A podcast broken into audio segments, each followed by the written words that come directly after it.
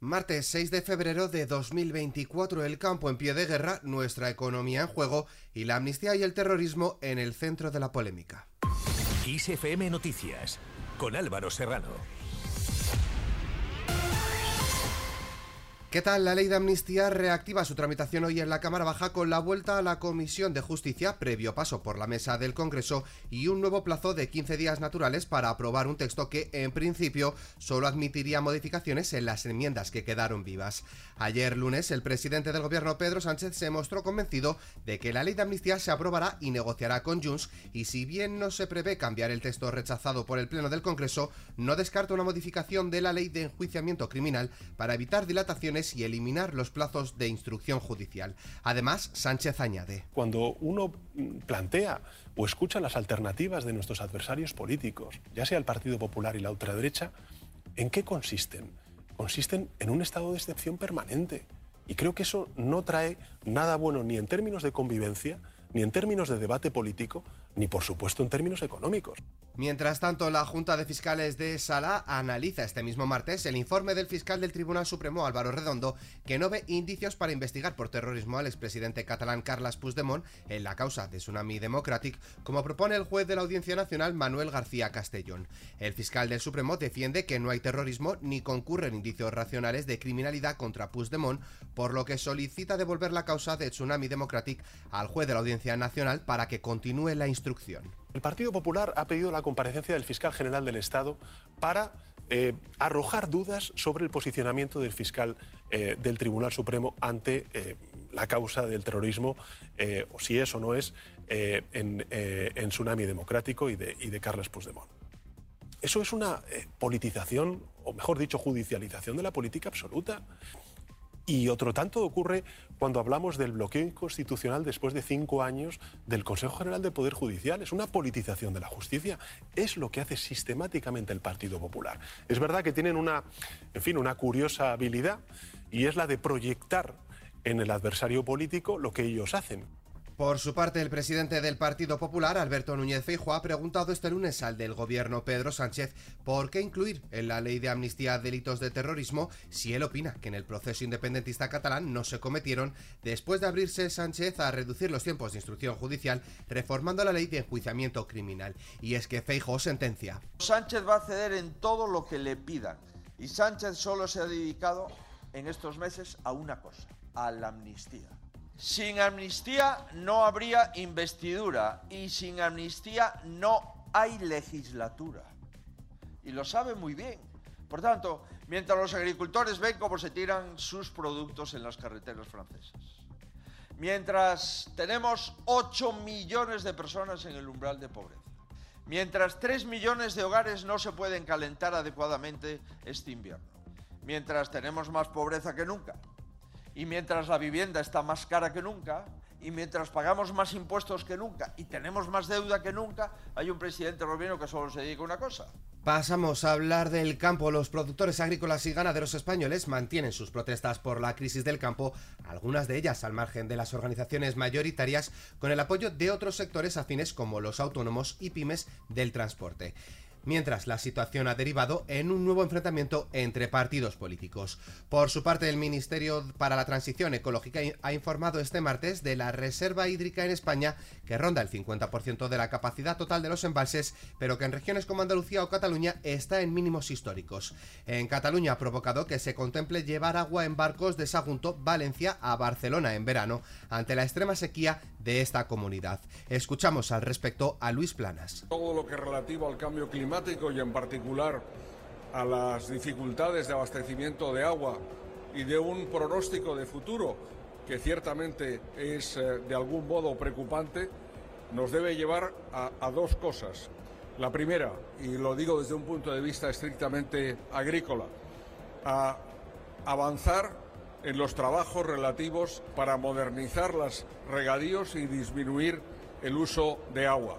En segundo lugar, la utilización, evidentemente, de aguas no convencionales, de aguas recicladas y de la desalación.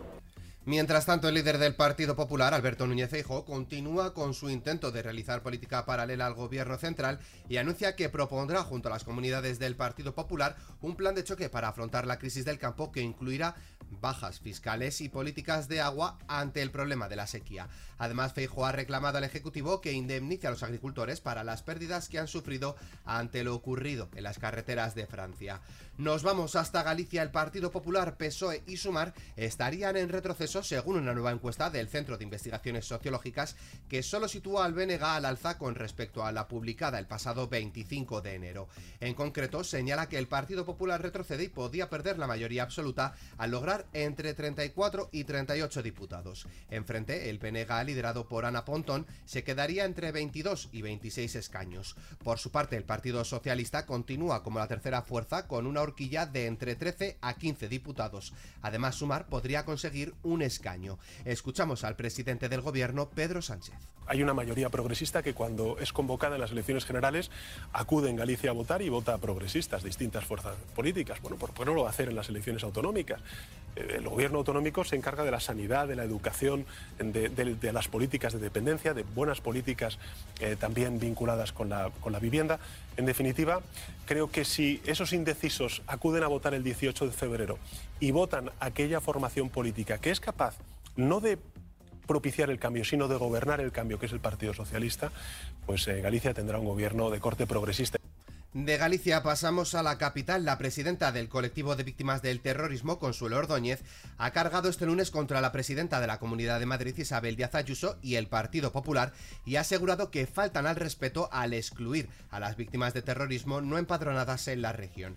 Ante esto, el diputado del Partido Popular, Virgilio Menéndez, le ha preguntado si cree que son más perjudiciales para las víctimas las declaraciones de Ayuso, a quien afirma que estaba insultando, o ver a Otegui sonriendo con el PSOE, y esta ha sido la respuesta de Ordóñez. Yo no insulto a su presidenta nunca. Yo no insulto a nadie. Yo solo denuncio la instrumentalización política de las víctimas. Que se utilice a las víctimas para sacar rédito, rédito político. Y con educación y con respeto, cosa que usted no tiene con nosotras. Y sí, y sí, he sido yo la que he pedido la comparecencia esta de hoy aquí al señor representante diputado socialista. Sí, se le he pedido yo. Y gracias, gracias por haber gestionado y haberme traído aquí. Como para pedírsela a ustedes. Todo lo que he puesto aquí no es más que de justicia para las víctimas. Yo no voy a caer en su barro político. Yo aquí no he venido a hacer política, ni demagogia. Pasamos ahora a hablar de salud. La Federación de Asociaciones en Defensas de la Sanidad Pública presenta hoy martes el informe sobre los presupuestos sanitarios para atención primaria en las comunidades autónomas. Los sindicatos médicos denuncian que los centros de salud atendidos solo por enfermeras no resuelven la delicada situación de la atención primaria, ya que derivan entre el 70 y el 90% de los pacientes al médico de familia o a las urgencias. Y de salud física pasamos a la del bolsillo para hablar de economía. El gobierno aprueba este martes un consejo de ministros la subida de un 5% del salario mínimo interprofesional hasta los 1.134 euros brutos mensuales en 14 pagas, que tendrá efectos retroactivos desde el pasado 1 de enero. Asimismo, aprobará la subida salarial adicional del 0,5% para los empleados públicos correspondiente a 2023, que se abonará al haber superado el crecimiento económico del pasado ejercicio, la previsión recogida en los presupuestos. Por otro lado, comisiones obreras y UGT han reclamado una reunión urgente con el ministro de Función Pública, José Luis Luis Escriba para abordar cuestiones más allá de los aspectos retributivos de los funcionarios, tales como la jornada laboral de 35 horas o el desarrollo del teletrabajo, entre otras. Además, UGT ha solicitado que las personas que tienen condiciones de trabajo más débiles y que realizan empleos más precarios también tengan acceso a los requisitos que pondrá el Ejecutivo en la nueva regulación para establecer los coeficientes reductores de la edad de jubilación en actividades penosas o peligrosas. En clave internacional, el rey británico Carlos III ha suspendido este lunes su agenda pública para comenzar el tratamiento contra un tipo de cáncer que le ha sido diagnosticado y del que no se conocen detalles. La noticia ha generado un enorme impacto en el Reino Unido, que ve como un monarca que llegó al trono hace menos de un año y medio tras la muerte de su madre Isabel II debe afrontar ahora una grave enfermedad. Terminamos echando un vistazo al tiempo. Hoy martes se espera que una dana deje cielos cubiertos en casi la totalidad del país sin descartar algunas precipitaciones débiles. En cuanto a las temperaturas, en la mitad sur peninsular aumentarán tanto las máximas como las mínimas y en la mitad oriental se espera que desciendan ambos valores. Con el parte meteorológico nos despedimos, pero la información continúa puntual en los boletines de XFM y como siempre ampliada aquí en nuestro podcast XFM Noticias. Con Susana León Garabatos en la realización, un saludo de Álvaro Serrano, que tengáis muy buen día.